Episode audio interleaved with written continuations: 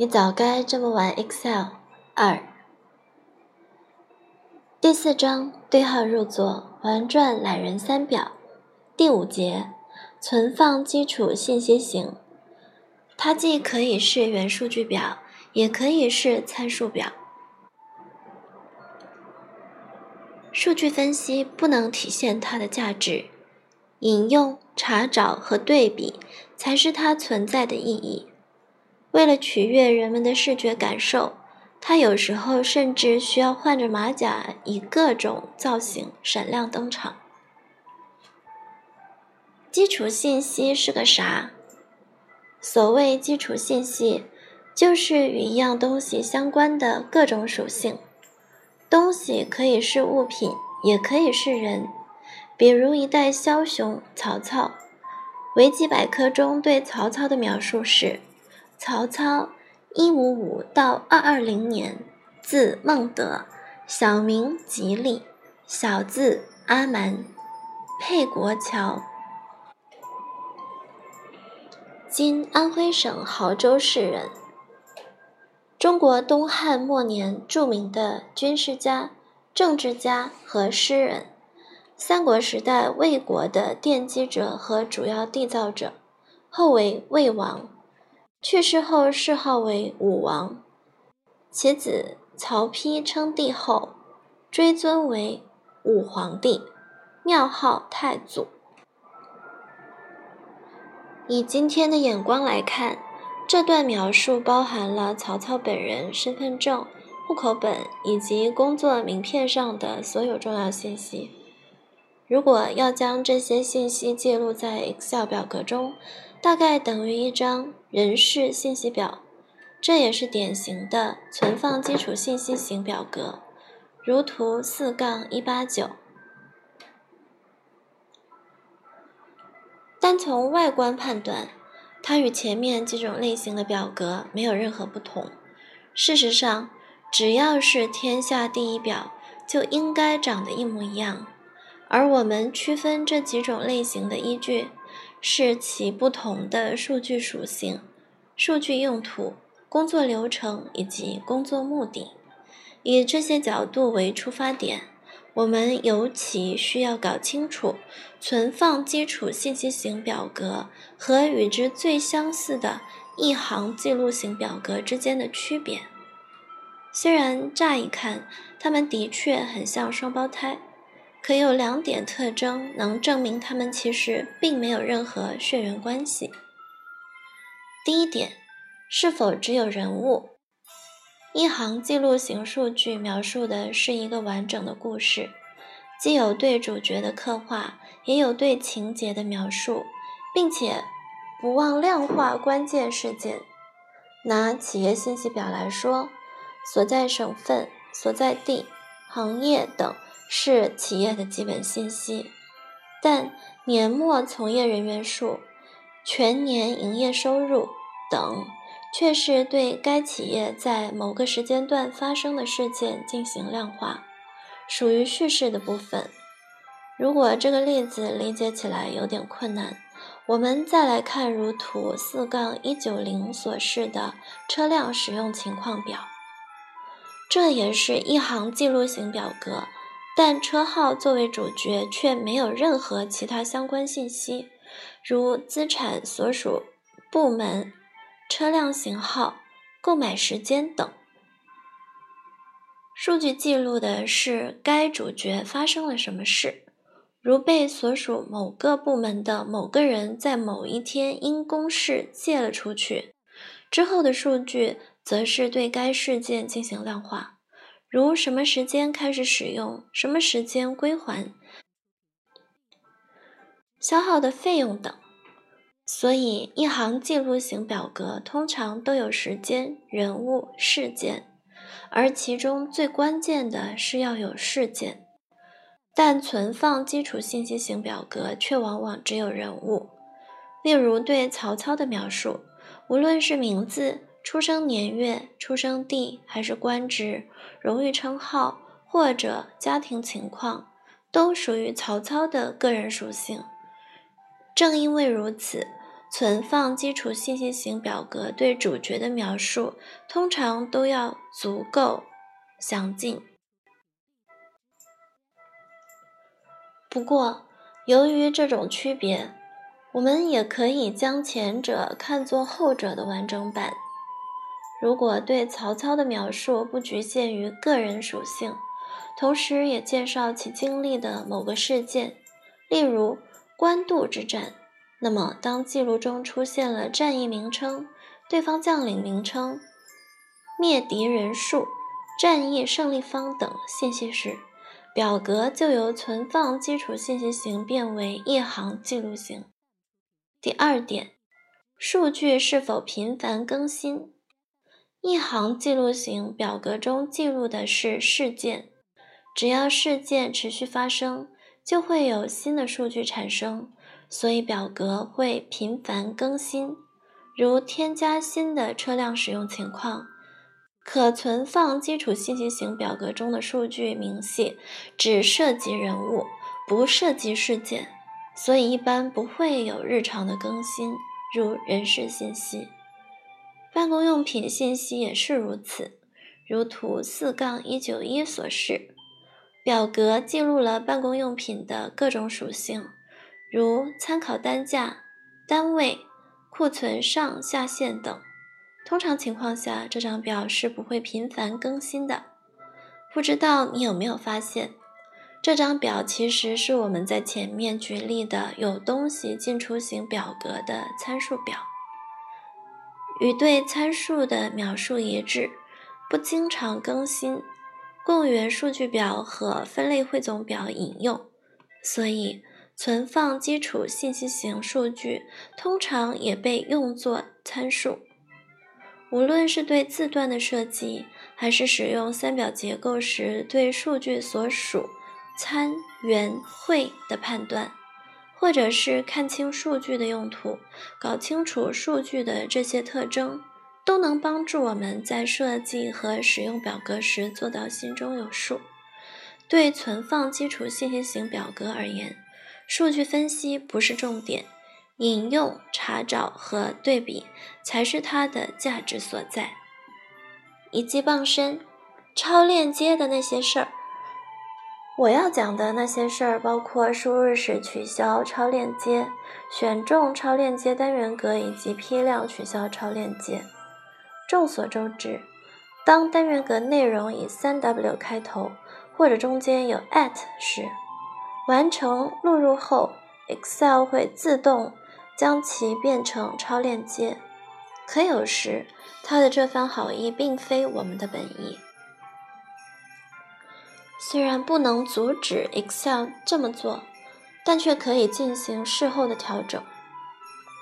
当录入完成以后，第一时间按 Ctrl 加 Z 组合键，撤销上一步操作即可。别担心。这时数据还在，只是超链接没了，如图四杠一九二。如果 A1 单元格设置了超链接，那么通过直接点击的方式来选中它的同时，会打开链接网页，这就为选中超链接所在单元格带来了麻烦。与通常的操作方式不同，点选时长按鼠标左键。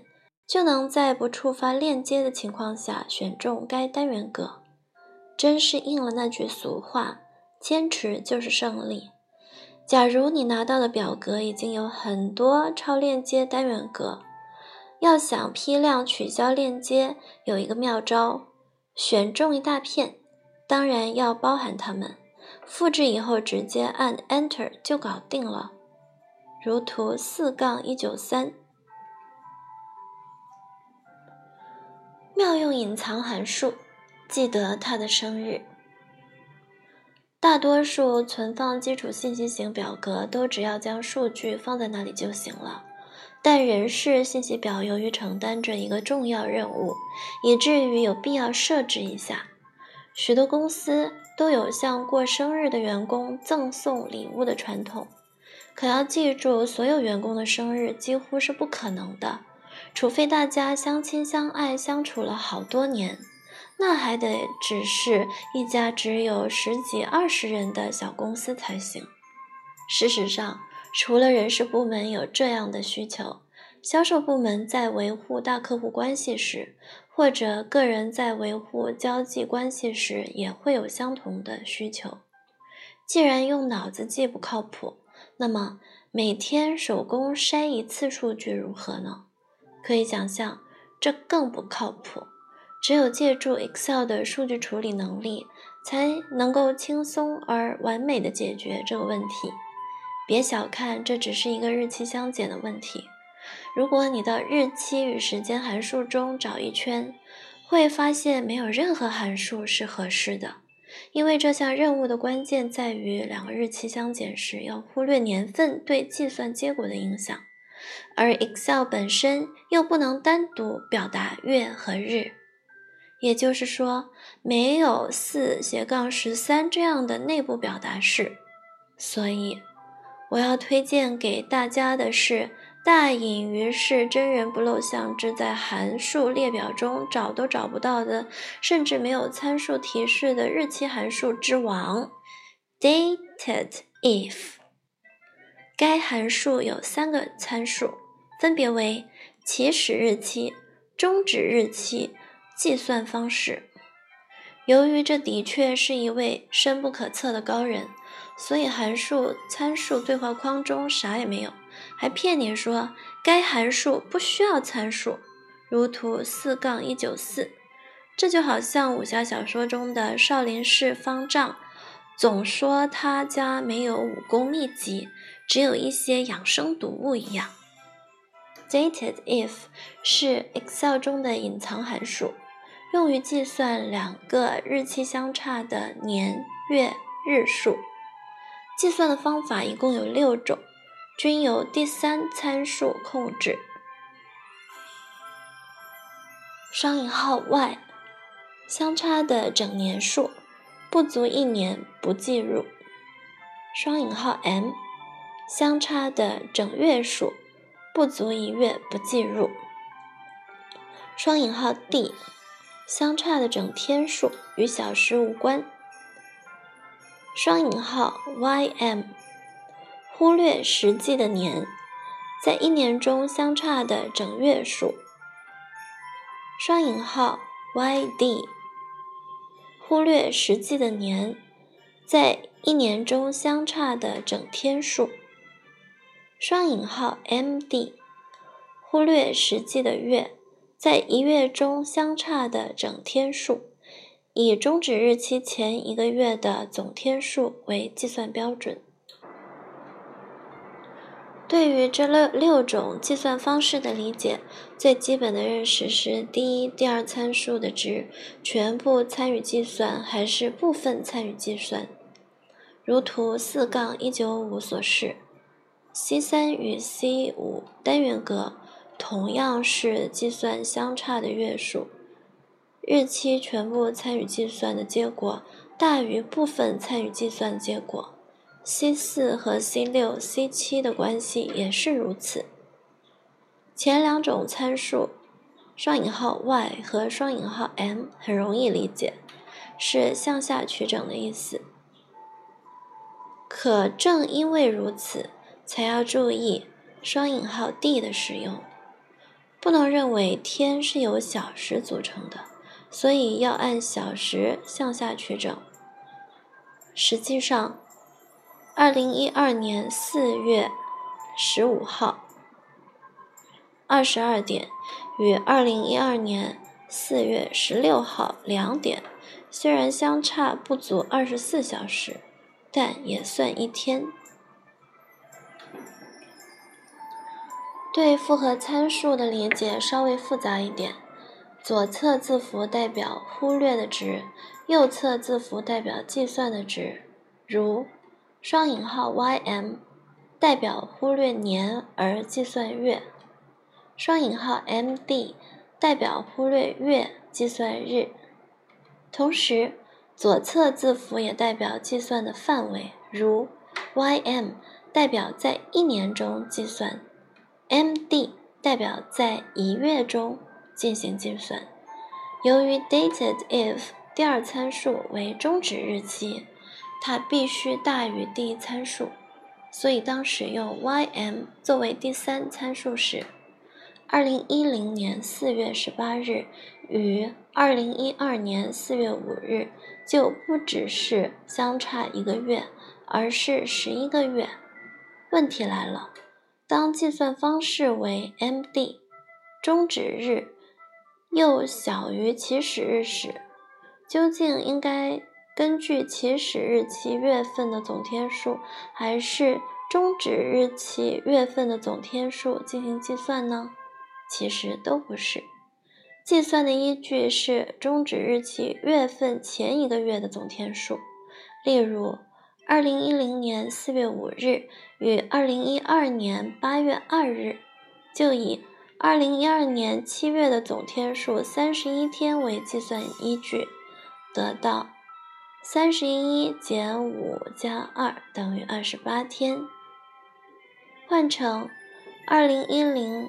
年四月五日与二零一二年五月二日，由于二零一二年四月的总天数是三十天，则得到三十减五加二等于二十七天。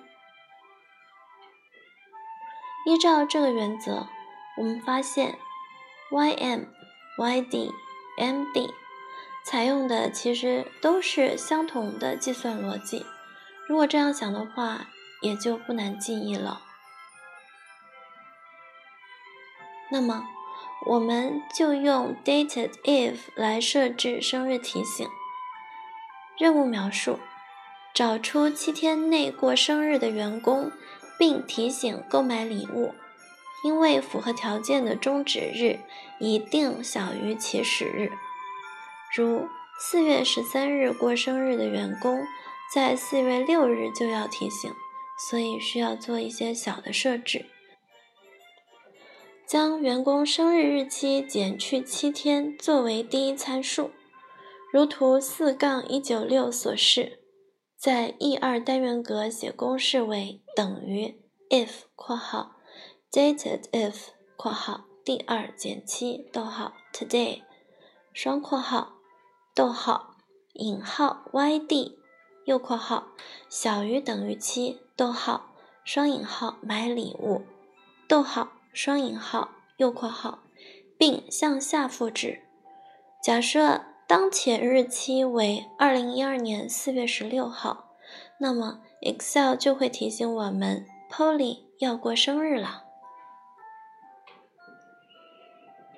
对于提醒类的设置，除了用文字表示，还可以结合格式。并需要考虑状态的开和关。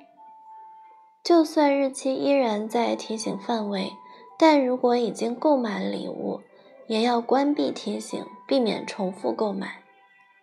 有了 dated if 函数，要计算准确的工龄自然也不在话下。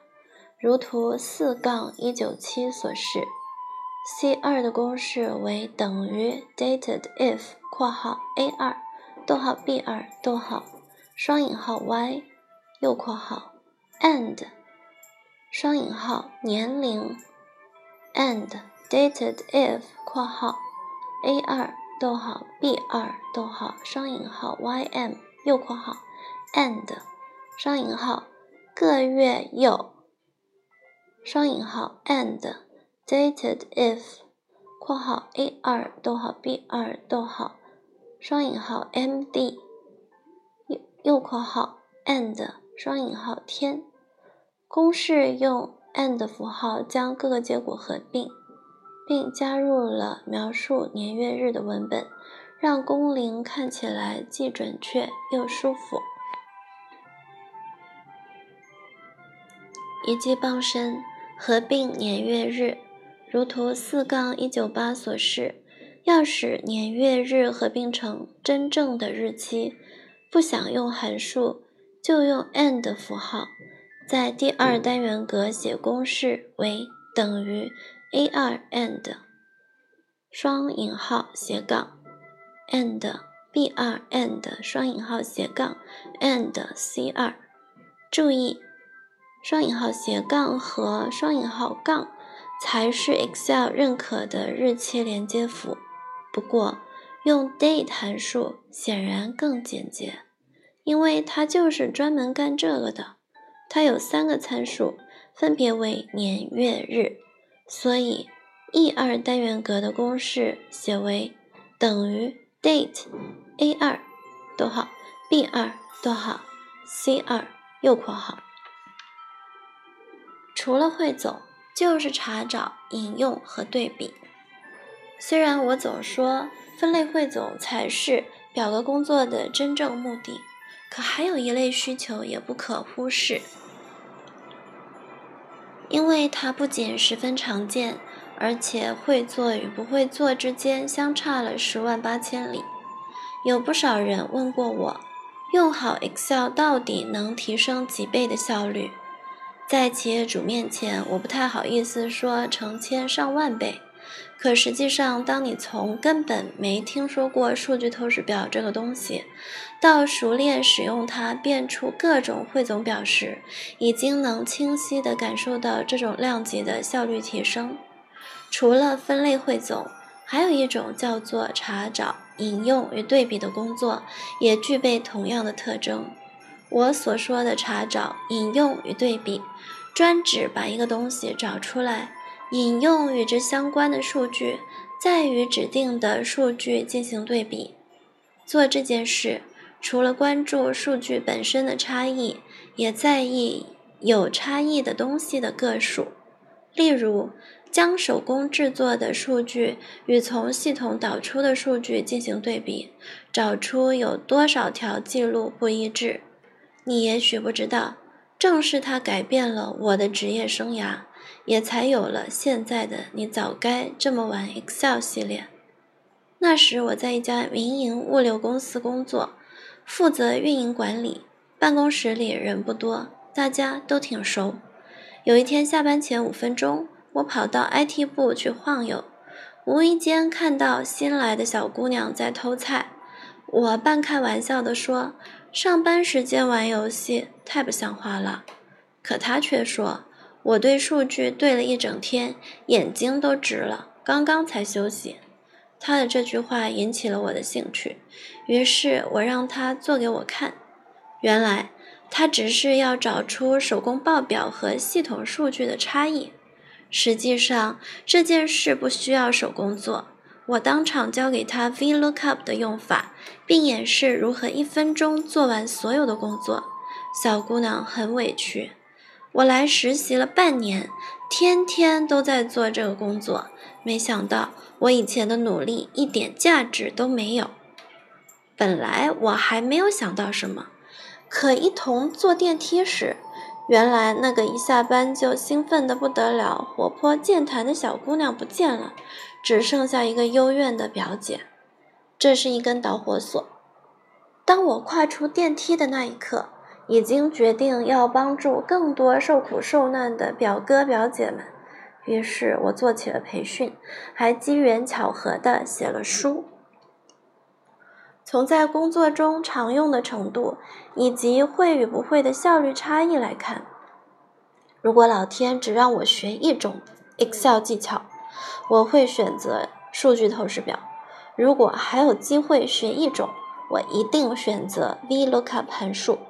我把他们俩合称为“哼哈二将”，不会百战不胜，会了天下无敌。接下来，咱们就讲讲 VLOOKUP 这个函数。先从基础的说起。